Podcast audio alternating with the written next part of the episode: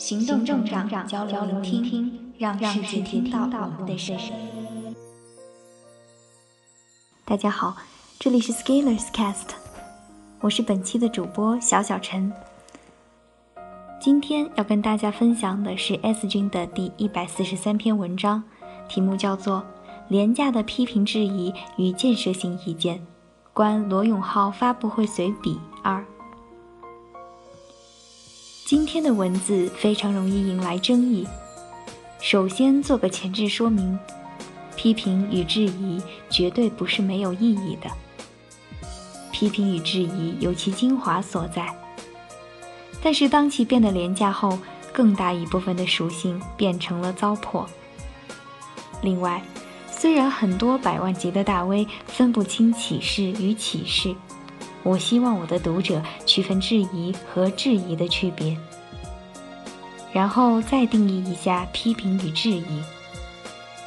这里的批评和文学批评不是一个概念，批评在本文中范畴更广泛一些，指的是网上的某一类风格语言。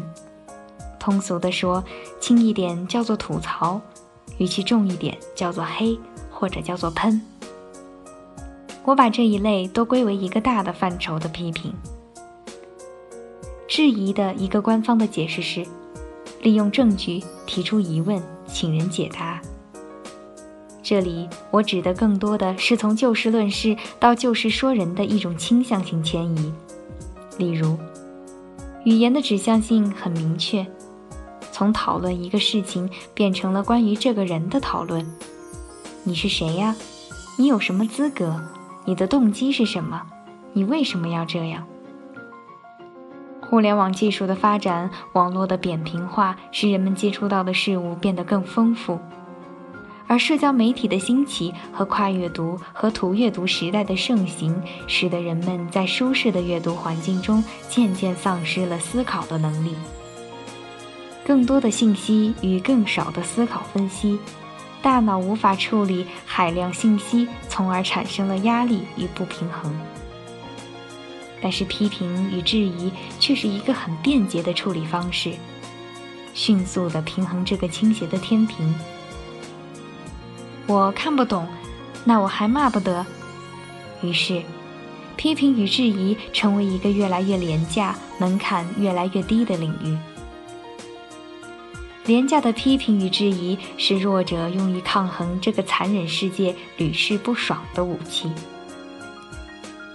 批评与质疑似乎会给人带来快感，因为当我在批评一个事物的时候，不管它有多么高的地位和成就，多么令人尊敬，多么让我感到佩服，但是，当我只要批评或质疑，我仿佛就可以把它踩在我的脚下。这种感觉在其他的条件下，只有通过做很多事情、付出很多艰辛，才能有相同的成就感。例如，你要成为一个博导，才能在答辩的时候虐博士生们的论文。在多数情况下，首先你还得博士毕业。但是。当你开始批评的那一瞬间，就仿佛能获得一种俯视众生的感觉。于是你发现，中国除了人口众多、地域广泛、矿藏资源丰富外，也拥有众多可再生的批评与质疑资源。在网络上，任何一个新闻，只要评论是开放的，你都能看到批评与质疑。我写了这么多。并不是说批评与质疑不好，而是说我们怎样看待批评与质疑。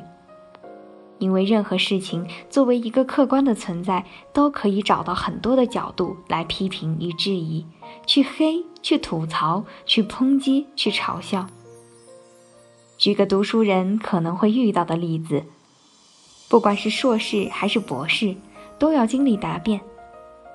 其实你的工作成果在答辩委员会专家眼里，可能都不是那么完美完善，甚至可能是千疮百孔、漏洞百出。那么，为什么答辩委员会还是在大多数情况下会经过评议授予你学位？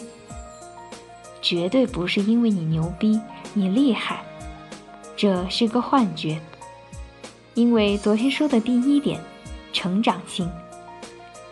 评审专家通过看到你在学校的学术与专业训练中已经获得一个良好的基础，在未来会更具有成长性，需要走进社会中继续磨练成长。批评与质疑太容易了。如果你的工作做的是 A 方面，A 和某个 B 肯定会有关联，那我就批评你在 B 方面做的不好。如果你做了 B 方面的工作，那我就可以批评 C 做的不好。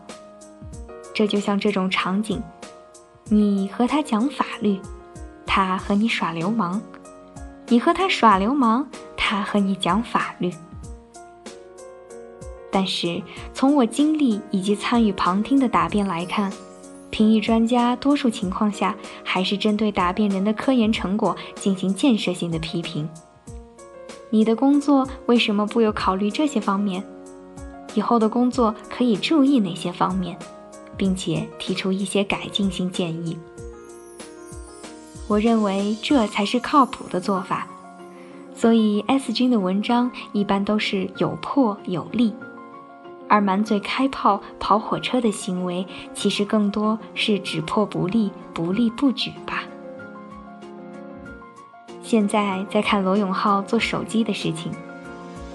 两年前他开始做事的时候，最多批评与质疑的声音是：“老罗，你一个外行，根本做不起来。”然而老罗毕竟是做事情的人，两年后做起来了。其实，面对这种批评与质疑的声音，最好的方式是做给他们看。但是，不要指望他们被打脸后会闭嘴，因为他们很快会找到新的批评质疑点。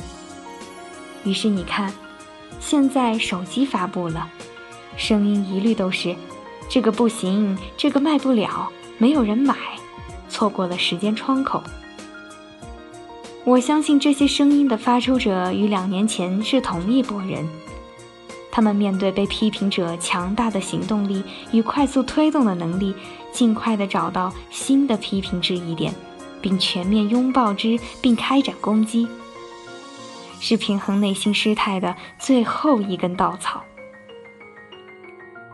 所以你才会看到罗在去年 ROM 的发布会上最后一句话。罗伯特·富尔顿发明蒸汽船的时候，备受别人的嘲笑和攻击。我现在也是同样的感受。但是我要说，你等着，我会用下半生随手就去气死你。文章到这里就结束了，感谢大家的收听，我们下期再见。